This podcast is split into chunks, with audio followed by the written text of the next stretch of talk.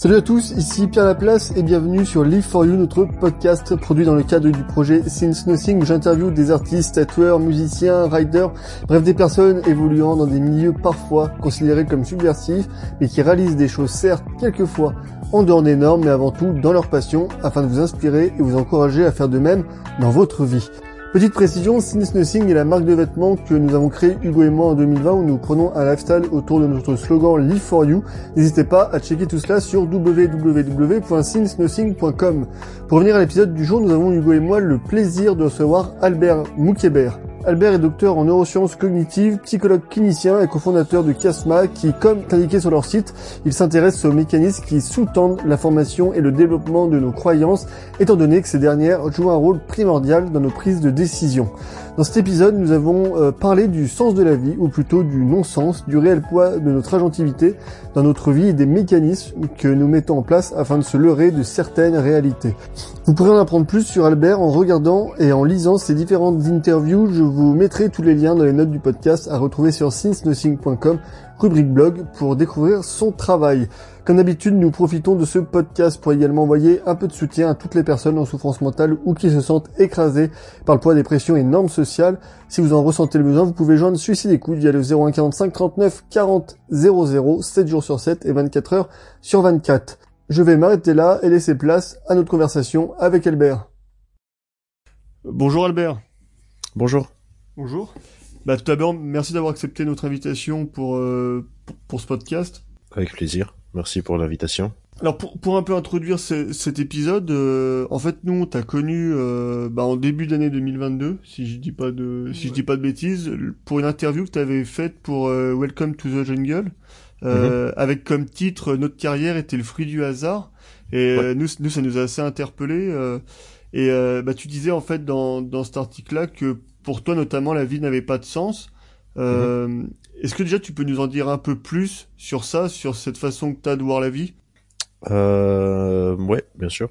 Euh, déjà juste parce que on m'a souvent posé, posé des questions sur euh, euh, cette phrase que j'ai dit plein de fois, hein, pas plein de questions sur cette interview-là, mais j'ai souvent dit que pour moi la vie n'a pas de sens. Euh, et souvent c'est perçu comme une sorte de nihilisme, euh, alors que c'est pas du tout mon intention. Je dis pas que je suis pas nihiliste, peut-être que je le suis, c'est une autre question, mais je dis juste que cette phrase n'est pas particulièrement nihiliste. C'est pour moi la vie n'a pas de sens, c'est un, c'est une phrase qui est relativement neutre. Par exemple, si je sais pas, on prend, je, vais faire un peu dans la caricature juste pour expliquer, donc que, les écouteurs ne viennent pas me dire non, c'est pas vraiment ça, c'est vraiment. euh, je sais pas si je suis épicurien.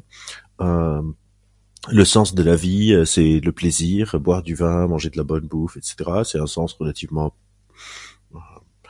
orienté vers le plaisir. Si je sais pas, je suis euh, chrétien, euh, croyant, fidèle, adepte de, de, de, de, la philosophie de Jésus, euh, pour moi, le sens de la vie est juste de mener la meilleure vie selon les enseignements du Christ pour rejoindre le paradis, et c'est juste une sorte d'étape transitoire pour atteindre la vie éternelle à l'au-delà à côté de, de, Jésus. Euh, si je suis bouddhiste, le but c'est d'arrêter de faire les mêmes erreurs pour que le cycle de réincarnation, s'arrête. Et, donc toutes ces différentes... Et on peut faire la même chose pour plein de choses, pour les existentialistes, pour les stoïciens, pour euh, les musulmans, pour les euh, panthéistes, pour les... Ce que, ce, que, ce que vous voulez, ce que tu veux, ça change pas grand-chose. Euh, moi quand je dis la vie n'a pas de sens, c'est un truc neutre. Par exemple, je sais pas, dans le bouddhisme, peut-être qu'il faut souffrir, se détacher des, des, trucs matériels et souffrir sur Terre pour atteindre le nirvana.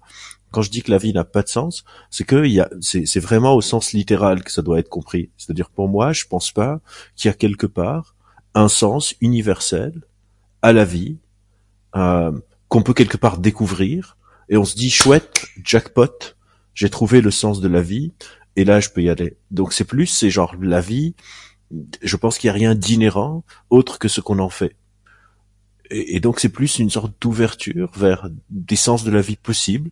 Et on peut même en voir plein de sens de notre vie selon les phases dans lesquelles nous sommes. Peut-être que je sais pas, quand j'étais ado, j'avais d'autres sens de la vie que quand j'avais 20 ans, que quand j'avais 30 ans, que quand j'ai eu 40 ans.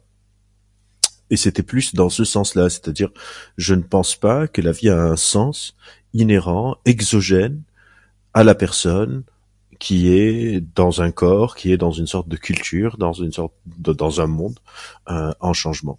c'est pas genre, c'est pas genre la vie n'a pas de sens dans le sens où genre euh, fait chier, euh, rien n'a de sens, euh, machin. Peut-être que je suis nihiliste, hein, mais c'était pas le sens de ma de, ma phrase. Bah nous d'ailleurs, enfin on, on, le voit aussi un peu comme ça. Nous, nous aussi on, on le porte plutôt d'ailleurs à travers Camus que que la vie n'a pas de sens, mais mais, mais, mais, effectivement, lui, Camus, c'était un, ce qu'il appelle un nihilisme actif, c'est-à-dire qu'effectivement, euh, il le pose comme un fait, comme un constat.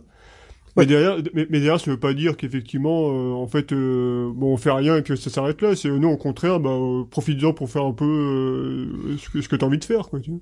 Ouais, genre si je fais un peu une citation qui peut paraître un peu mièvre à cause de Disney et tout ça, mais genre Carole dans dans Alice au pays des merveilles ou Through the Looking Glass, qui est un peu titre d'un des livres d'un des livres qui traite du Pays des Merveilles.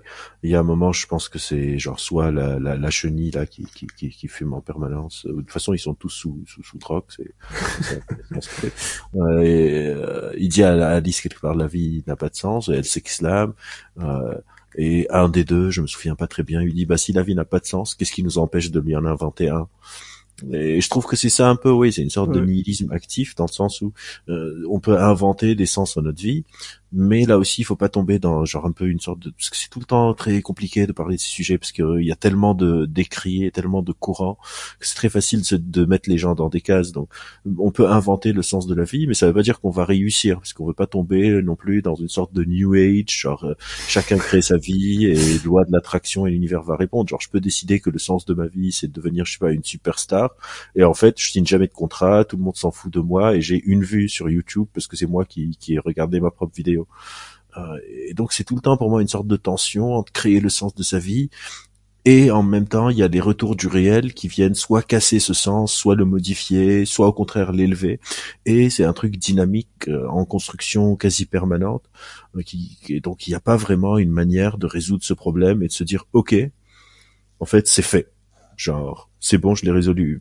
Et pour moi, cette problématique est la même, est très proche de la nature de la problématique de qui est-ce que je suis vraiment. Genre, il y a des gens, même en tant que psy, il y a des gens qui viennent me voir, qui me disent, je veux savoir quelles sont mes vraies envies.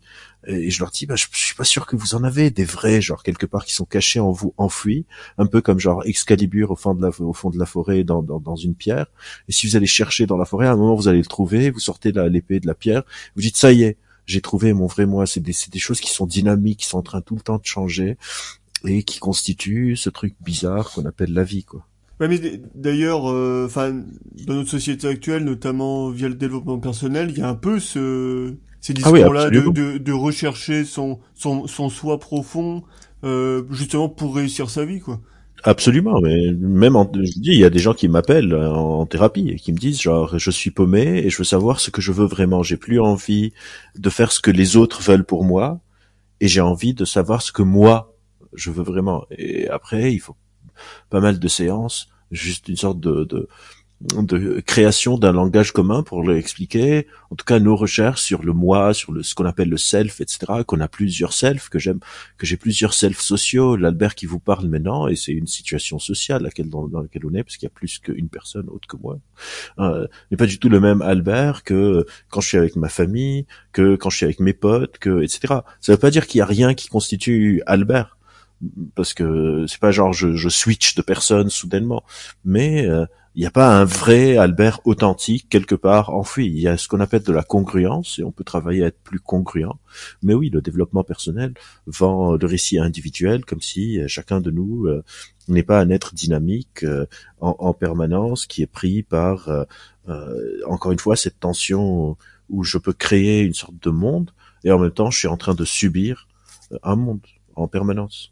Oui, parce qu'en fait, euh, enfin, moi, ce que j'ai compris, c'est que leur idée, notamment dans le développement personnel, c'est euh, de trouver sa caractéristique pour pouvoir, en fait, après, euh, alors ce qu'ils appellent par exemple le personal branding, en fait, bah, la vendre. Et donc, en fait, faut, faut se créer en fait une une personnalité qu'il faut réussir à vendre pour après bah, mm. capitaliser dessus, en fait. Ouais, par exemple, ça c'est une version. Après, il y a, d'autres versions pour euh, genre trouver ses propres envies, ses motivations internes, faire des pyramides, faire des diagrammes, faire des tests.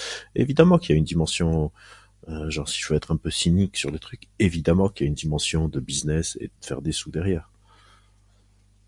évidemment, c'est un marché hyper lucratif, le développement personnel. Il y a quand même, par contre, euh, bah, enfin, on en parlait là un petit peu, mais euh, on voit quand même, je trouve que depuis quelques temps, il y a quand même euh, vraiment une, une, presque une quête oppressante de sens, en fait, aujourd'hui, un peu dans notre, Ouais. dans notre société.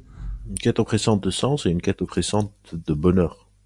Oui, oui, ouais, ouais. Oh, bien ensemble. Une sorte de, de, presque de dictature du bonheur même, je dirais. Où les émotions négatives n'ont plus leur place nulle part. Euh, genre, je sais pas, couper les personnes toxiques de votre vie. Ça veut dire quoi ça? Genre, ça veut dire quoi? Genre, si, si ma meilleure amie ou mon meilleur pote déprime et devient négatif, je dis j'ai pas de place de, pour ta négativité dans ma vie et je l'abandonne. Genre, ouais, super. Ah oui, ouais, tout à fait, ouais, mais d'ailleurs, en fait, c'est, bon, c'est, Eva Illouz, dans son livre Apicratie, elle le, Ouais. elle le raconte assez bien, tout ça, mais, Ouais. euh, Absolument. Euh, et puis justement, elle raconte aussi que ce cette quête de bonheur, euh, bah, c'est aussi mélangé avec le, le néolibéralisme et ça va faire un espèce de petit mélange, euh, euh, des, fois en fait un peu culpabilisant pour euh, bah, justement toutes les personnes qui se questionnent et qui sont parfois euh, euh, dans le mal-être ou des choses comme ça, quoi. Oui, absolument. Bien sûr, encore une fois, on peut pas vraiment séparer, mais et c'est ça qui est ironique, c'est que euh, il y a eu une sorte de, de, de tour de passe-passe entre le moment où la la pensée, on va dire, euh, euh, je sais pas comment on va la décrire, parce que c'est une pensée un peu bouddhiste, mais c'est un peu plus large que juste la pensée bouddhiste, euh, a infiltré, a été exportée en tout cas euh, au milieu euh, de la contre-culture américaine des années 50, 60, 70, donc les hippies, mais aussi les Beatles, etc., etc., etc., avec ces messages de renoncement de soi, de on est tous un, d'être avec l'univers, les Hare Krishna, euh, euh, et tout ça. Et le moment où euh, c'est devenu une, ce, ce, ce mastodon de conglomérat néolibéraliste slash capitaliste euh, qui vous qui vous vend une session de coaching à 350 euros, à 500 euros, à 600 euros, des week-ends euh, de retraite silencieuse à 3000 balles, avec des bols tibétains qui font donc donc euh, le matin. Et, c'est très intéressant cette transformation de, de et ce dévoiement de d'une philosophie vieille de plusieurs millénaires de, de qui prône la le détachement à une forme d'attachement quasi fusionnel avec la philosophie elle-même. Euh, Je trouve ça assez ironique, genre ça me fait vraiment marrer entre moi et moi-même quand j'y pense de combien euh, je vois de personnes qui, dans cette quête du détachement, sont hyper attachées à ne jamais rater leur euh, méditation de salutation du sommeil, du soleil, à ne pas rater leur euh, euh, workshop de détoxification et d'ouverture des chakras, etc. Et, ce paradoxe, euh, ironique, qui, passe au-dessus de la tête de, plein, plein, plein de gens. Et des gourous qui, et des gourous qui se mettent plein des poches, quoi. Ouais, c'est- c'est c'est un peu ce que, bah, ouais, notamment, enfin, quoi, il y a aussi tout ce qui est morning routine, ce genre de choses là qui sont, qui sont assez présentes. Mais et, et justement, c'est un peu ce que j'avais posé comme, comme question. euh, du coup, on a, enfin, cette recherche du bonheur ou un peu de sens, au final, euh, elle a peut-être toujours un peu existé, mais c'est c'est- c'est peut-être surtout la forme aussi maintenant qui a. Ouais, la a marchandisation quoi. Ouais, ouais. Ouais, bien sûr. Mais ju- justement, quand, euh, enfin, nous, ça arrive autour de nous, quand justement on dit aussi, bah, pour nous, la, la vie n'a pas de sens, euh, il y a beaucoup de personnes qui nous demandent justement comment on arrive à être motivé pour euh, faire des choses. Euh, mais justement, nous, on leur dit que, justement, comme la vie n'a pas de sens, euh, on réapprend aussi à faire les choses pour le simple plaisir aussi de les faire. Et, euh, après, je sais pas, je sais pas, je connais pas votre position par rapport à ça, mais je trouve qu'aujourd'hui, on a un peu oublié en fait de parfois de faire des choses juste pour, euh, bah, ju- juste pour le plaisir de les faire. Je, je trouve qu'aujourd'hui, on fait forcément des choses pour obtenir quelque chose. Ouais. Hum, J'en parle très souvent de, de- genre avec d'autres mots, c'est-à-dire on appelle ça les la performativité euh, ou, ou la, la pression de performance ou tout ce que je fais a un but. C'est c'est quasi utilitarianiste en permanence. Genre si je fais du sport, c'est pour être en meilleure santé. Il n'y a plus le même pas je fais du sport parce que j'aime bien. Genre je fais du sport puisque je sais pas on m'a entraîné là-dedans ou euh, et tout devient cette cette pression et si on revient un peu euh, sur le yoga et tout ça j'ai eu des patients et j'en ai déjà parlé dans des podcasts ou des confs, je sais plus, de patients qui ont fait de burn-out alors qu'ils bossent dans des centres de yoga justement parce que leur approche du yoga est cette approche de se protéger de soit l'anxiété, soit une dépression, soit d'être la meilleure version d'eux-mêmes, etc. Et effectivement, il y a ce côté hyper utilitarianiste où on a perdu, euh, en tout cas, on a perdu, je suis sûr qu'il y a plein de gens qui le font encore, mais en tout cas, on a perdu d'en parler, de dire, de faire des choses sans but, sans but. Même quand on regarde des séries, il y a des gens qui se mettent la pression pour regarder une série une série pour en parler le lendemain ou être euh, au fait des inside jokes qui se font sur les réseaux, etc. Euh, et on a perdu, oui, on a perdu cette, cette volonté euh, de faire ces choses, voire même parfois cette loisiveté. Bertrand mm. Russell a écrit un livre qui s'appelle Éloge de l'oisiveté. On a lu, on a lu, ouais. La glande. Je sais pas. C'est bien. Je sais pas. Et oui, c'est clair que on a perdu un peu tout ça. Des fois, ça arrive quand euh, vous parliez de, enfin, tu parlais de séries, mais euh, euh, des fois, je traîne sur LinkedIn et c'est vrai qu'on voit, il y a des, il y a des entrepreneurs, ils vont regarder une série sur Netflix et ils vont, en fait, et, ils vont faire des points le lendemain sur ce qu'ils ont appris pour leur business en regardant la série. Ah, bien sûr. Et tu te dis, et tu te dis, mais euh, même quand ils se posent pour regarder quelque chose, ils sont quand même là à réfléchir à, à comment euh, ce temps libre ils, peuvent l'exploiter pour leur euh, pour leur business quoi.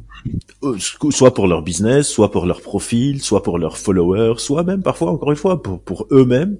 Mais il y a cette dimension d'exploitation, de, de vouloir maximiser. On revient, c'est vraiment pour moi c'est très proche. On, on parle malheureusement plus aujourd'hui beaucoup de philo dans le sens idéologique euh, et ça me désole, genre en France par exemple, le mot idéologie, la dernière fois je faisais une conférence, je pense à Nantes, et quelqu'un m'a posé une question sur un chercheur, sur un sujet particulier, et je disais ouais mais genre c'est un peu technique, mais je peux vous l'expliquer, c'est des données descriptives, donc c'est on n'a pas de modèle théorique encore, et donc chacun va se coller sur son idéologie.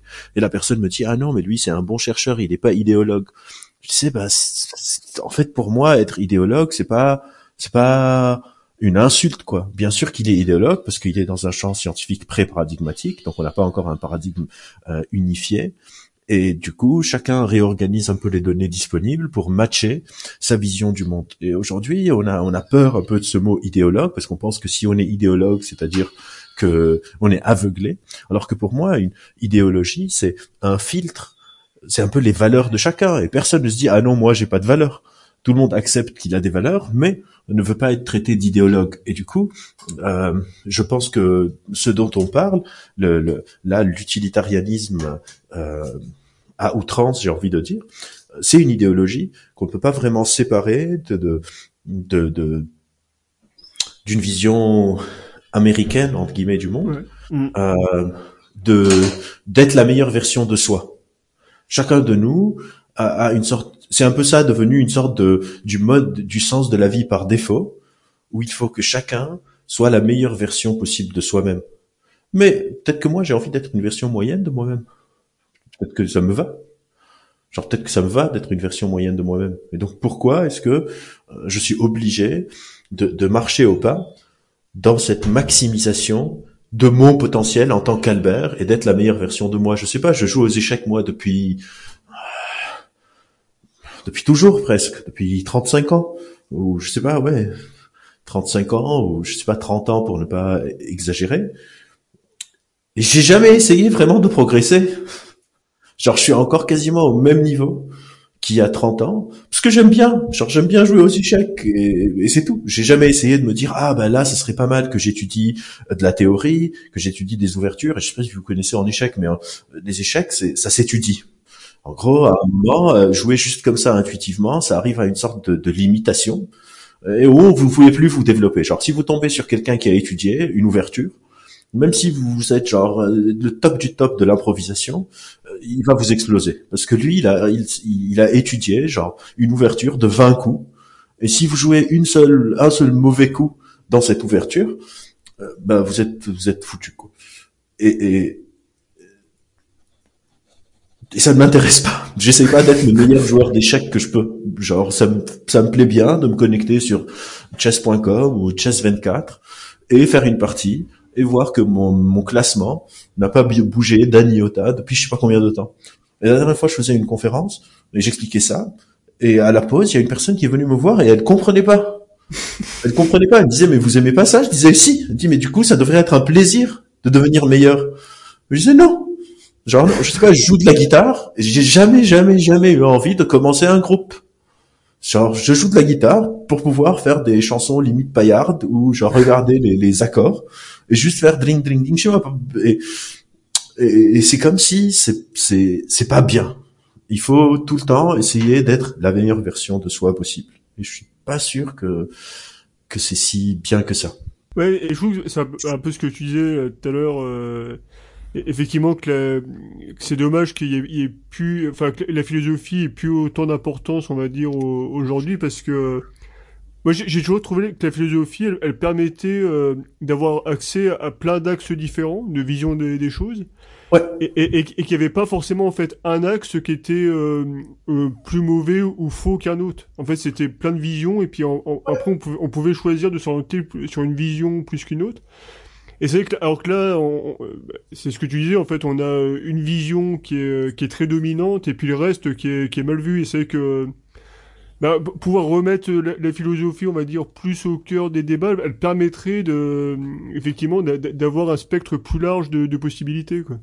Oui, c'est important juste de nuancer quand j'utilise le mot philosophie. C'est pas genre aller lire euh, oui, ouais, ouais. des bouquins de philosophie. C'est vraiment philosophie dans le sens philosophie de vie, genre une idéologie ça, au clair de dans quel cadre est-ce que je suis? Parce qu'il y a des gens qui ont réfléchi à plein de cadres, à des mots, les mots conditionnent notre rapport au réel, et du coup, même d'avoir de nouvelles philosophies qui émergent. C'est-à-dire, si vous allez voir les programmes de philo au lycée et tout ça, bah ça s'arrête, je sais pas, avec Sartre ou peut-être Yankelevitch, mais euh, et les philosophes souvent sont en train d'écrire des traités euh, où il n'y a pas une idéologie. On ne dit pas genre les principes fondateur du truc. Je suis sûr qu'il y a des philosophes qui font un super bon boulot. Hein. Je suis pas là pour casser du philosophe, dire que les philosophes ne font rien. Au contraire, euh, je, je, les remercie. Ils font un travail vraiment très difficile. Mais il y a, oui, il y a une sorte de de technocratie quelque part. À quoi ça sert? Et on trouve ces, ces, ces, dérives même en sciences, où on fait de plus en plus de sciences appliquées, de moins en moins de sciences théoriques. Par exemple, en France, on a quasiment plus des philosophes de, la, de sciences, parce que on a aussi séparé les matières scientifiques, les matières littéraires, alors que, par exemple, en neurosciences, c'est quasi impossible de faire des neurosciences sur des sujets, je parle de neurosciences cognitives, genre la conscience, le libre arbitre, la relation entre la raison et les émotions et tout ça, sans s'y connaître en philo. Genre, on pourrait, mais ce serait juste des articles de recherche euh, descriptifs. Genre de faire un groupe contrôle, un groupe expérimental, et de voir est-ce que mes résultats sont significatifs, etc. Et alors qu'avant, euh, et ça continue beaucoup plus dans le monde anglo-saxon. Euh, genre moi j'ai fait ma licence à l'université américaine de Beyrouth, donc dans un système américain, et la faculté, ma faculté de, de, de sciences s'appelle la faculté des arts et des sciences. C'est une même faculté. Les deux sont ensemble. Alors qu'en France, euh, c'est soit vous êtes littéraire, soit vous êtes scientifique et, et ça fait beaucoup de tort, euh, même à la perception de la science, parce qu'aujourd'hui les scientifiques sont perçus comme des, des technocrates quasiment qui suivent la technique. Euh, alors que moi, quand j'ai grandi, les scientifiques, c'était des gens comme Carl Sagan, qui essayaient de trouver des extraterrestres, qui parlaient de la beauté de l'univers. C'est Einstein qui tire la langue. C'est Franklin qui essaye de choper la foudre dans une bouteille. C'est des gens complètement starbés. C'est Frankenstein, genre. Aujourd'hui, quand on pense à un scientifique, on va penser, je sais pas, à un ingénieur, c'est Pfizer. Ouais, c'est vrai. C'est vrai. Ouais. Mais c'est vrai que, que, finalement, enfin, euh, euh, la science, l'art, la philosophie, en fait, c'est trois choses qui sont complémentaires l'une des autres. Euh, ouais, et en fait, j'ai écrit une chronique euh, dans l'Express où j'explique que un poète, par exemple, et un scientifique font le même boulot, juste à travers deux chemins, qui est de, de, de, de s'émouvoir face à la beauté de la nature. Ouais, c'est ça, mais tout, ouais, tout à fait. Qui est obsédé par la gravité, comme un poète peut être obsédé par un coucher du soleil. écrire un poème dessus, et un scientifique est tellement obsédé qu'il veut trouver les règles de comment ça marche la gravité, c'est quoi? Alors qu'on sait tous c'est quoi la gravité intuitivement. S'il jette un truc, il tombe. Le scientifique, ça le bouffe de l'intérieur. C'est une sorte de, de folie. Et un poète, j'ai pas besoin d'un poète pour me dire qu'un coucher du soleil c'est beau, mais ça le bouffe tellement qu'il veut l'exprimer avec des mots tellement absolus qu'on peut plus le nier. On peut plus nier la gravité quand on a une formule mathématique et on peut plus nier la beauté du coucher du soleil quand c'est dit avec des mots tellement transcendantaux que ça nous cause une émotion forte. Ouais, et puis et puis d'ailleurs il y a des il y a des artistes aussi qui se servent de la science pour comprendre des choses et après pour pour l'interpréter artistiquement quoi. Et, en fait tout tout est tout est lié. Mais c'est vrai qu'on a tendance à, séparer quoi les. Ouais. Ouais, c'est ça. Ouais, ouais. Absolument. Il y a toujours dans cette interview pour euh, Welcome to the Jungle, il y a quelque chose que tu disais que nous ça, ça nous plaît bien. Euh, euh, tu disais notamment que le, ta carrière était le fruit du hasard. Euh, ça aussi c'est quelque chose que on n'écoute pas beaucoup dans une société où on veut montrer que euh, tout ce qu'on fait, bah, comme on disait, c'est c'est lié, c'est lié à une stratégie claire, c'est réfléchi et tout, et on a du mal à, se dire que en fait on maîtrise peut-être un peu moins de choses que qu'on ne le croit, quoi. Oui, parce qu'on réécrit tout le temps notre euh, vie et on veut être un peu, c'est un peu comme les bouquins quand on était petit, soit le héros de ta propre histoire, quoi. Et puis on a raconté le mythe méritocratique. On dit aux gens, alors que quand on regarde les faits, genre la méritocratie, c'est quand même la méritocratie, c'est quand même un beau mensonge, quoi. Euh, J'ai regardé, il y a des papiers qui sont sortis récemment. Euh, je pense en sociologie, je sais plus dans quelle discipline, euh, qui montrait que par exemple ils ont fait, ils ont checké les familles les plus riches à Florence et c'est les mêmes depuis 1400. En Angleterre, c'est depuis 12 générations. Euh, au Japon, c'est encore les familles des samouraïs qui aujourd'hui détiennent les richesses. Et après, on va prendre, on appelle ça le biais du survivant, on va prendre l'exception et dire, regardez, lui, c'est un self-made man. Mais il y a, rien de, ça veut pas dire que l'effort personnel est complètement inutile. Hein. C'est juste que le dosage est très mal présenté. Genre oui, j'ai bossé pour avoir une thèse. C'est pas par hasard que j'ai eu une thèse. Mais c'est par hasard, quelque part, que j'ai fait une rencontre qui m'a permis d'avoir une bourse, qui m'a permis d'avoir une thèse. Moi, j'ai grandi en guerre civile au Liban. Je suis en train de faire un podcast euh, en France. Et vous êtes intéressé par mes opinions. Et ce serait complètement arrogant et barge de dire ouais, j'ai fait tout ça grâce à moi. Il y a eu des rencontres fortuites. Vous m'avez écouté sur Welcome to the Jungle. C'est pas moi qui fais un effort pour que vous, vous me trouvez sur Welcome to the Jungle pour m'inviter sur votre podcast. Nous, on est assez d'accord de, de cette vision-là. Et puis, euh, bah, notamment, il y avait euh, cette notion euh, d'erreur fondamentale d'attribution. Où, euh, où, justement, en fait, dans notre parcours, on attribue des choses dues à des facteurs internes, alors que bien souvent, c'est des facteurs externes. mais c'est vrai que oui, ça participe à bah, dans cette société de euh, où il faut maximiser, enfin faut faut faut en fait en fait c'est plus valorisant de de mettre en avant des facteurs internes. Quoi. Oui, ce qui est intéressant dans le dans le biais fondamental d'attribution, c'est qu'il y a un deuxième versant du biais, c'est que j'attribue mes réussites à mes trucs internes et mes échecs à des trucs extérieurs. Ouais. j'attribue les réussites des autres à des trucs extérieurs et leurs échecs à des trucs internes. Donc quand quelqu'un loupe, c'est parce qu'il est nul. Quand il réussit, c'est parce qu'il a eu du bol. Quand moi je réussis quelque chose, c'est parce que je suis bon. Et quand je loupe, c'est parce que les autres m'ont pas compris. Ouais, mais et, ouais, mais du coup, du coup, tout ça, c'est que c'est vachement, euh, en fait, c'est vachement culpabilisant pour ceux qui, enfin, les, les, gens culpabilisent vachement, en fait, ceux, qui loupent, ceux qui échouent, quoi. Ceux qui loupent culpabilisent et ceux qui réussissent se dire bah c'est parce que je suis bon et les autres n'ont qu'à bosser plus dur. Et on le voit beaucoup. Genre si on fait encore aussi un peu dans les caricatures et tout ça bah on voit que des gens qui je sais pas euh, les gens qui sont dans des classes sociales plus aisées etc vont souvent ils vont souvent souvent avoir un discours euh, bah, qui attribue des échecs des personnes qui n'ont pas réussi. Je sais pas si quelqu'un est resté pauvre euh, c'est juste qu'il a pas bossé assez dur et que eux, s'ils sont riches, c'est parce qu'ils ont bossé euh, dur. Et donc, euh, ça crée cette, cette, cette asymétrie euh, qui, qui, va, qui va conditionner des rapports entre des, des, des, humains et entre les classes sociales. Mais d'ailleurs, c'est, euh, je suis tombé l'autre fois sur, enfin l'émission les grandes gueules sur sur RMC là, hein? Et il y a une, une avocate qui s'appelle Sarah Saldman et euh, elle, elle a typiquement ce discours. Quoi. Elle parlait, il parlait justement des euh, d'une hausse des, des arrêts maladie. Puis elle, et puis, elle, elle disait, euh, ouais, en gros, en gros que les gens c'est bah, étaient, étaient, des feignants, que on, on, est dans un pays faible et qu'il fallait qu'ils se bougent pour réussir. Quoi. Et euh, et en fait, c'est que quand on en parle, c'est qu'on se dit, mais dans les médias, il y a plein d'exemples qui véhiculent ce, ce discours-là, quoi. Ouais. Et, aussi, il y a un autre discours qui dit euh, ok la méritocratie ça, ça marche pas super bien mais c'est le pire des c'est le moins pire des récits qu'on peut se raconter sur le réel. Que c'est quoi l'alternative? Qu'on dit aux gens en fait si vous êtes né pauvre bah c'est foutu pour votre gueule. Euh, c'est très défaitiste comme récit. Et ok la méritocratie ça marche pas super bien mais il y a quelques personnes qui s'en sortent et donc il faut maintenir ce récit.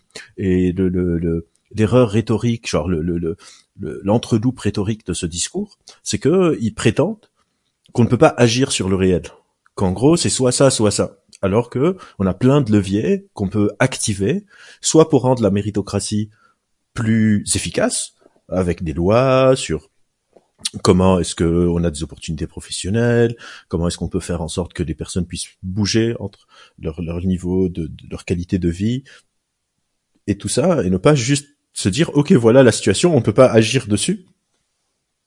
Et euh, effectivement, si c'était le cas, c'est vrai qu'il vaut mieux se dire que si je travaille dur, je peux y arriver, que se dire bah en fait je suis foutu depuis que je suis né parce que euh, je suis né dans une famille euh, euh, défavorisée par exemple. et c'est très c'est très fallacieux un peu comme raisonnement parce que c'est des choses sur lesquelles on peut agir, c'est des faits sociaux, on peut faire des lois, on peut faire des, on peut s'organiser, on peut faire plein de trucs pour rendre le monde plus méritocratique, ironiquement. C'est-à-dire on est en train de conchier un peu la méritocratie, mais on n'est pas en train de conchier l'idée méritocratique. On est en train de, de, de, de critiquer euh, l'incongruence entre le récit et les règles qui régissent notre monde. Et, et, au lieu de se dire bah on ne peut rien faire sur les règles, donc gardons ce récit parce que quand même il est porteur d'espoir, ce qui est vrai, on peut se dire bah en fait il y a une discordance et on n'est pas en train de dire changer le récit, on est en train de dire changer le monde. Parce que souvent, quand je fais ce genre de de, de, de constat qu'on est en train de faire tous les tous les trois, euh, on va nous dire bah c'est quoi la solution? Genre on change de récit? Non, je suis pas en train de dire que tu es le récit méritocratique. Je suis en train de dire rendez-le plus réaliste. Changez la manière dont ça fonctionne pour que justement on ait plus de méritocratie. Pas genre ok maintenant il faut qu'on se raconte une histoire fataliste. Et c'est important de, faire ce mélange. Parce que, encore une fois, beaucoup de personnes disent, ouais, on est d'accord avec vous, la méritocratie, ça marche pas super bien, mais qu'est-ce que vous voulez qu'on fasse d'autre? Qu'on se raconte une autre histoire? Non, rendons-la plus réelle. Ouais, mais en fait c'est euh... ouais, mais c'est ouais, c'est ça ouais, le terme ouais, le rendre plus réel. Mais en fait, bon après c'est un peu, je crois, le mal un peu de notre société où les débats euh, tout le temps se polarisent euh, assez vite et euh, et c'est qu'en fait, on pourrait peut-être dire, ouais, un discours du genre, euh, bah, c'est ça, c'est, euh, il y a une part de euh, d'agentivité, de choix à faire, mais il y a aussi une autre part dans la vie qu'on maîtrise pas tout et euh, bah le, il n'y a pas un chemin qui est vraiment sûr, quoi. Enfin, faut tenter, mais Ouais, faut tenter, faut tenter de d'agir sur le réel avec les leviers que nous avons.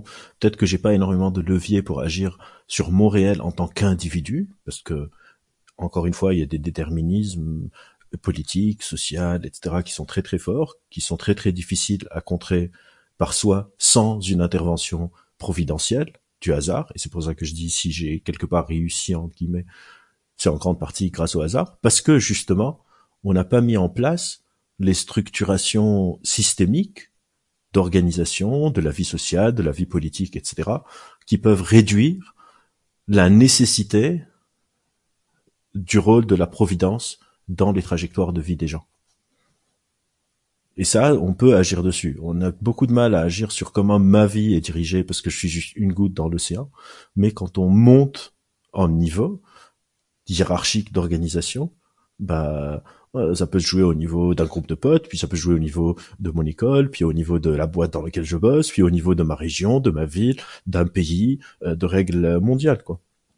Et on l'a fait sur plein de choses il y a un milieu qui est, euh, je trouve, qui est un peu paradoxal en fait sur, sur tout ça, et puis ce qui est beaucoup suivi, en fait, c'est, c'est le football parce que euh, dedans c'est, c'est un milieu où euh, il va y avoir quand même beaucoup de, de footballeurs en fait où ce message méritocratique est même repris dans les interviews par eux parce qu'effectivement il y, en a beaucoup qui sont bah, qui viennent soit d'un, autre pays qui est, qui est qui est plus pauvre et qui viennent en Europe et qui, qui arrivent à, à s'élever euh, socialement, etc. Euh, et du coup, il y a ce discours-là qui marche bien dans ce milieu-là. Et, et, pourtant, c'est quand même un sport qui est mondialement enfin qui est mondialement suivi et qui est euh, bon là qui, euh, qui, qui, continue encore plus d'être suivi mais euh, et pourtant on oublie quand même que dans, dans ce milieu-là et dans et dans d'autres sports il y, a quand même la grosse majorité euh, enfin des, jeunes qui vont qui partent du bas mais en fait qui, qui vont jamais non plus y arriver quoi. Oui, et, et même pas et même pas qui vont jamais y arriver, il y en a qui y arrivent mais pas à la crème du crème, ouais, c'est ça, crème de, la crème de la crème du football. Donc ils sont pas genre au Real Madrid ou au PSG, mais qui sont je sais pas en D1. Donc ils sont quand même genre dans les top 2% footballeurs mondiaux. Et c'est payé comme de la merde, hein. Genre si vous êtes pas Neymar, Ronaldo, machin, machin, je pense que je sais pas si vous prenez même des équipes, certaines équipes de la première ligue ou de la Ligue 1, euh, vous pouvez, euh, genre je sais pas, euh, en fait, je vais, je vais, je vais chercher le plus bas salaire euh, de la Ligue 1, juste comme ça, euh, par. Euh, oh bah, Ligue 1, ça, ça, aurait été euh, les, plus bas salaires, c'est, c'est 10 000. Hein. Euh, bah, ça, ça, dépend, ça, dépend mais vous voyez, par exemple, là, j'ai regardé et le salaire minimum en Ligue 1, c'est 2800 euros brut. Donc si vous n'êtes pas top du top, une équipe de la Ligue 1 peut vous payer 2004, euh, 2003 net par mois. Et là c'est la Ligue 1. Donc dès que vous descendez de la Ligue Super Pro, là tout le récit s'effondre parce que en gros c'est une méritocratie où vous avez besoin d'être dans le top 9 99.999999991% en sachant que c'est des carrières courtes que vous pouvez faire ça pendant 10 ans, 12 ans et après si vous n'avez pas d'autres compétences, vous vous retrouvez dans, dans la merde totale. Et donc c'est c'est c'est marrant comment il y a toutes ces incohérences où on retrouve souvent ce schéma où il faut vraiment arriver au à un truc hyper irréaliste pour commencer à, se dire ok je suis vraiment en train de changer euh, mes déterminismes. Il y a, tu parlais tout à l'heure de justement peut-être au niveau euh, politique ou État, enfin même euh, territorial pour justement un peu changer de discours-là. Enfin, mais dans la société néolibérale qu'on a actuellement, qui bah, qui repose aussi sur la l'hyper responsabilisation de l'individu, euh, on a plutôt tendance aujourd'hui même à invisibiliser le rôle des institutions publiques. Euh, donc ça, en fait, en fait, en fait, c'est quand même, euh, c'est aussi compliqué maintenant. en fait, on est dans une société où on, on, on invisibilise le pouvoir des institutions publique et politique, alors que justement elles auraient un grand rôle à jouer pour, euh, en fait, pour changer pas mal de choses dans, dans la société. Quoi. Ouais, j'étais dans un débat avec une personne néolibérale et pour moi c'est pas une insulte, c'est encore une fois une description d'une idéologie qui n'est pas la mienne, mais qui existe. Et elle me disait genre par exemple s'il y a eu Covid, euh, si on était, si on se basait juste sur la recherche publique, genre jamais on aurait eu un vaccin euh, aussi vite. Que, que c'est vraiment le privé, Pfizer, etc. qui nous ont qui nous ont sauvés quelque part. Et euh, je lui ai dit que je trouvais très intéressant c'est justement cette invisibilisation de la de la recherche publique parce que si Pfizer ont réussi à faire le vaccin, c'est parce que on avait c'était c'était conditionné par plein de découvertes comme par exemple l'existence de l'ADN, l'existence de l'ARN, le séquençage génétique, le la fonctionnement du système immunitaire, pouvoir la, la vaccination, euh, l'ingénierie pour pouvoir créer un vaccin, pouvoir euh, faire tout ça. Et, et, en fait, 95, 96, je sais pas un pourcentage exact, mais un pourcentage majeur, majeur dans, dans toutes les technologies qui ont été nécessaires à mettre bout à bout pour créer le vaccin euh, pour Covid, euh, c'est des recherches publiques, c'est pas Pfizer qui, qui, qui ont fait tout ça. Et, et, et c'est là, encore une fois, cette illusion cognitive où Pfizer va venir prendre le mérite et, là, on rentre pas dans les débats de ce que le vaccin c'est bien ou pas. On part du principe que c'est bien et, c'est pour l'expérience de pensée. J'ai vraiment pas envie de, de, repartir sur ce sujet. euh, euh, Pfizer va venir dire en fait, on vous a sauvé et donc on prend tous les bénéfices. Ils ont fait des milliards de thunes, alors que théorique, genre dans la réalité, la majorité, ils ont mis bout à bout des choses où eux, ils ont quasiment contribué zéro. Tout simplement, soit parce qu'ils n'existaient pas, soit c'est parce que c'était des trucs publics. Et juste, c'est comme si moi je, passe ma vie à remplir, genre je sais pas, euh, une cruche d'eau, et toi tu viens mettre la dernière goutte, et tu dis ça y est c'est moi qui ai la cruche d'eau dites-moi merci puisque maintenant vous allez vous pouvez tous boire et, oui il y a il y a une invisibilisation claire de tout ce que les services publics ont, pu apporter comme qualité de vie, comme équité, comme comme justice sociale, etc., etc. Qui aujourd'hui, euh, tout le monde, euh, genre tout le monde, l'idéologie néolibérale vient cracher un peu dans la soupe en disant en fait, il y a que les marchés et le pouvoir du marché et, et le privé parce qu'ils sont plus rapides, parce qu'ils sont plus agiles, parce qu'ils ont plus de sous, parce qu'il y a moins de comptes à rendre, etc. Alors que euh, on est encore en train de vivre sur les gloires des découvertes publiques et on est juste en train de continuer à, à, à, en anglais on dit milk, je sais pas comment on dit en français, genre euh, à essorer euh, tout ce qu'on a pu hériter d'un système de sciences ouvert, public, accessible à tous, et on est en train de tout enfermer derrière des, des de, la propriété des brevets, de la propriété intellectuelle, etc. Et on dit ah ben merci, merci, voilà, regardez qu'est-ce qu'on a pu faire. On a pu séquencer un, un virus, de savoir comment il s'attaque, à quel récepteur dans le corps humain, créer un vaccin, le tester, le mettre sur le marché en moins de deux ans, ce qui est complètement dingue, vraiment. Et c'est grâce au privé. Euh, ben non, mon cher. C'est grâce à 100 ans de, de, de recherche publique et, et où Pfizer n'avait pas à payer un droit de, de, de brevet euh, pour pouvoir séquencer et faire leur, leur vaccin ARN messager. Ouais, puis et puis euh, enfin notamment là ce qui est euh, enfin je trouve je trouve que là on voit un peu la limite de bah, justement d'invisibiliser le, le public, c'est que bah, notamment sur tous les enjeux climatiques euh, où là les pouvoirs publics devraient prendre des, des mesures et en fait euh, ne le fait pas du tout quoi et euh, je, sais pas si euh, en fait il, y a quand même là aussi un problème de tout de tout reposer sur sur le privé quoi pas seulement sur le privé, sur l'individu, même pas le privé, sur l'individu. On pourrait considérer que l'individu c'est du privé, mais peut-être que le réchauffement climatique c'est c'est le c'est un, un des seuls sujets où on veut rien faire de coercitif. On veut juste faire de la pédagogie, euh, de l'incitation, de l'incitation douce parfois. Euh, c'est comme si, et je donne souvent cet exemple, c'est comme si euh, on n'avait jamais fait une loi pour interdire l'alcool au volant, on a juste distribué des, des, des, des flyers à l'extérieur des boîtes, et quand quelqu'un est saoul et fait un accident, on lui dit c'est pas bien. Euh, mais on n'a jamais fait ça, genre la fumée en intérieur, on n'a pas dit genre c'est pas bien de fumer. On a fait ce travail pédagogique qui est nécessaire aussi bien pour le réchauffement climatique que pour la clope, mais le, le, travail pédagogique, faire en sorte qu'il y ait moins de gens qui fument, euh, faire en sorte que tout le monde sait que fumer c'est pas bien, etc., etc. Son but ultime, c'est la systématisation. C'est que ça intègre le système et de se dire, ok, demain, à partir du euh, 4 février 2023, il y a une loi, vous avez plus le droit de fumer en intérieur. Si vous fumez en intérieur, vous allez avoir une amende ou euh, on verra c'est quoi la, la, la, manière dont on fait quand quelqu'un ne suit pas la systématisation.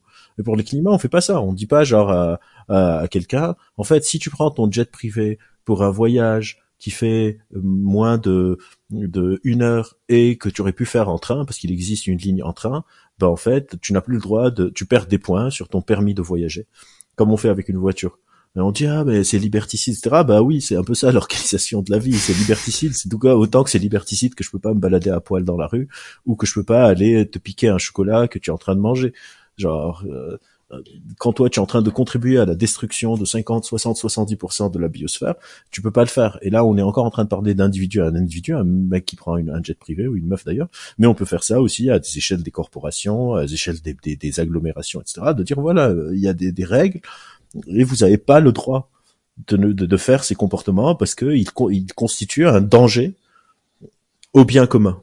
Tout comme si tu conduis et tu es saoul, tu constitues un danger. Tout comme si une boîte déverse, des, produits toxiques euh, chimiques dans une rivière, euh, on peut les, les, rendre responsables pour ça parce que c'est un danger. Vous n'avez pas le droit de le faire. Vous pouvez pas jeter du, je sais pas, du mercure dans euh, dans une rivière qui va servir euh, pour des cultures ou qui va tuer des, poissons. Mais quand ça, quand on touche au réchauffement climatique, Là, on, je sais pas, on, ne veut pas. C'est comme si euh, personne n'a envie de, de, dire en fait c'est fini la récré, les yachts privés, vous n'avez pas le droit.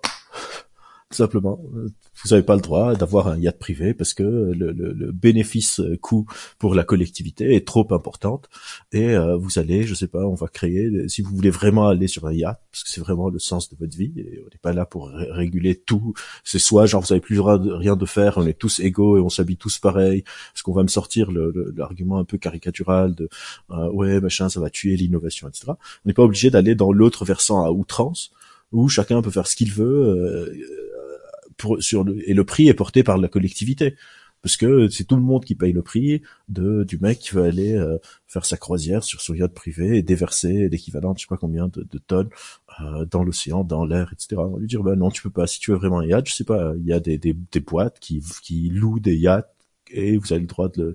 ils ont un quota de jours par an qu'ils peuvent utiliser. Je sais pas, je m'y connais pas, hein, je suis pas politique, mais c'est plus le concept où on ne veut pas faire de la coercition, alors que c'est peut-être le danger le plus important. Genre la clope en intérieur, c'est dangereux pour l'individu, mais il n'y a pas genre la biosphère qui est en train d'être détruite par ça. C'est pas toute l'humanité qui va mourir si on continue à fumer dans des boîtes. Mais on a fait ça parce qu'on a réalisé que c'est un enjeu de santé publique et on a eu bien raison de le faire. Ce serait pas mal de faire la même chose sur des dangers qui sont infiniment plus euh, plus graves. Ouais, ouais, mais c'est vrai que tout à l'heure tu parlais de cette idée là, de liberté, enfin de mesures liberticides, mais euh, c'est que maintenant on a l'impression que au moindre, alors on, l'a vu pendant le Covid, euh, dire quand fallait porter un masque, euh, ouais, c'est pour, ouais, il y, en a qui qui criaient au scandale parce que ça limitait leur liberté individuelle. Et en fait, j'ai l'impression que bah, du coup, comme on, on, est dans une société qui met en avant l'individu, euh, on a un peu oublié aussi bah, ce que c'était un peu de vivre en société et en collectivité, justement qu'il y avait des règles euh, bah, qui régissaient cette vie-là pour que ça se passe bien, quoi. Oui, bien sûr. C'est, c'est,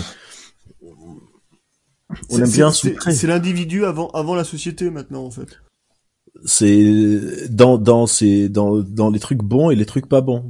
C'est ça qui c'est c'est l'équilibre qui est difficile ouais, faut un équilibre, ouais faut un équilibre voilà tout à fait ouais. parce qu'il faut conserver l'individu quelque part. On veut pas encore une fois revenir à une sorte de totalitarisme ah bah centralisé. et puis c'est c'est c'est hmm. l'individu aussi qui qui fait un peu ce bah, une société qui est belle c'est justement qu'il y a plusieurs aussi ouais. d'individus individualité bien sûr on veut ça. Mais il faut trouver le juste équilibre, comme on l'a fait sur plein de trucs. Je suis pas en train de proposer genre un truc révolutionnaire. Je suis pas en train de dire on va tous euh, redevenir genre euh, limite on va me dire bah oui revis sous Staline ou euh, le communisme soviétique ou machin. Non, je suis juste en train de dire genre est-ce qu'on peut rééquilibrer ce truc quoi? Parce que ça part en sucette les gars et et et on va tous payer le, le, le prix. Genre, j'ai travaillé sur des projets justement sur le réchauffement climatique où je sais pas, il faut aller demander à à à, à, je sais pas un pêcheur dans une île du du du du, du Pacifique euh, qu'il faut plus qu'il pêche parce que euh, les poissons de, de, cette région c'est des espèces euh, euh en danger en ce moment et le mec il comprend pas parce que évidemment lui c'est pas du tout sa faute que ses poissons sont en danger. On est en train de lui dire toi tu arrêtes de pêcher parce que le mec à l'autre bout de la planète, on veut pas lui dire d'arrêter d'utiliser son jet privé. Mais toi on peut te demander genre maintenant on va créer une aire marine protégée ou une réserve naturelle ou je sais pas quoi et hop c'est fini. Ce que vous faites depuis des millénaires les gars, là vous pouvez plus le faire. Mais l'autre mec ou meuf, genre je dis mec mais meuf genre ça s'applique, l'autre humain, lui on veut rien lui demander parce qu'il faut pas être liberticide avec lui. Et on revient à ces, on peut pas penser ces sujets sans penser les relations de domination, sans penser le contexte socio-économique, etc., etc. C'est beaucoup plus facile de euh, taper sur des gens loin que que de, de dealer avec les gens qui, qui ont le pouvoir, qui, qui sont plus forts, parce que plus on sait que plus on monte dans une classe sociale et plus notre notre empreinte écologique est élevée.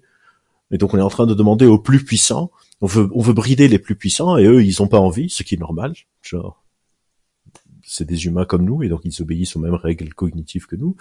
Euh, et donc on se dit, ok, si on peut pas agir sur ce levier-là, les puissants, quels sont tous les autres petits tour de passe-passe euh, qu'on peut faire. Donc on va les taper sur, je sais pas, les Africains leur dire vous pouvez plus construire vos pays parce que ça va polluer, les pêcheurs leur dire vous pouvez plus pêcher parce que c'est une espèce protégée, les machins, les machins, les machins, et l'individu, genre, je sais pas, pendant Covid, il faut porter des masques, ce qui est très bien, il faut porter des masques, mais ça aurait été mieux aussi avec les masques de changer les filtres dans les écoles pour mettre des filtres EPA qui vont purifier l'air chaque quelques minutes Comme ça, s'il y un ado de 13 ans décide qu'il en a marre, qu'il enlève son masque et tous font comme lui, ben on est en train de limiter la casse. Donc d'avoir des approches aussi plus générales, plus systémiques, monter encore une fois d'un cran dans l'organisation euh, des organisations. Euh, et se dire ok genre c'est pas mal si les gens mettent des masques mais on doit avoir aussi un levier plus en amont pour s'il y a des gens qui mettent pas de masque parce que il y aura des gens tout le temps qui veulent pas suivre des recommandations etc etc et on va pas les aller les chercher les mettre en cause je sais pas quoi faire. Ben on va mettre de meilleurs filtres à air dans les immeubles. On va lâcher euh, quelques millions d'euros et mettre aux normes des, des fils de circulation d'air parce que si ça se trouve on va avoir un autre virus dans le futur. Et ce serait pas mal de mettre en place la, la, les, les... C'est un peu comme si, genre, je vis sur une faille euh, d'une plaque tectonique. Je sais qu'il y a plein de, de, de, de de tremblements de terre qui risquent de toucher ma ville et je construis pas des immeubles qui sont résistants euh, quelque peu au, au, au tremblement de terre et au contraire je dis aux individus en fait quand il y a un tremblement de terre vous allez aller vous, à l'extérieur et vous, vous sortir des immeubles pour que ça se pompe pas sur vous alors non, on a construit des immeubles qui résistent mieux au, au, tremblement de terre. Et ça, c'est par exemple un truc systémique. On n'a pas dit à l'individu, bah tu vas te protéger des tremblements de terre tout seul. Eh ben merci Albert. Merci beaucoup. Et voilà, c'est tout pour cet épisode en espérant qu'il vous a plu. Concernant les notes de ce podcast, rendez-vous sur since-nothing.com rubrique blog où vous trouverez les liens pour découvrir le travail d'Albert Moukébert. Pour nous contacter afin de vous proposer comme invité ou de nous proposer un invité ou tout simplement nous faire un retour, vous avez la possibilité de réaliser tout cela via la page contact du site ou via l'adresse mail que tu trouveras dans les notes de l'épisode. Afin de suivre notre actualité quotidienne, c'est direction le compte Instagram de Nothing en tapant since.nothing dans la barre de recherche d'Instagram. Vous le demandons à chaque fois mais c'est très important pour aider au référencement du podcast vous pouvez laisser une note 5 étoiles, en particulier sur Apple Podcast, sur iTunes, qui sont les grandes plateformes dans le game du podcast. Si vous ne souhaitez pas vous embêter avec tout cela, vous pouvez également partager tout simplement cet épisode sur vos réseaux sociaux. Un grand merci d'avance et pour nous avoir écoutés. À bientôt.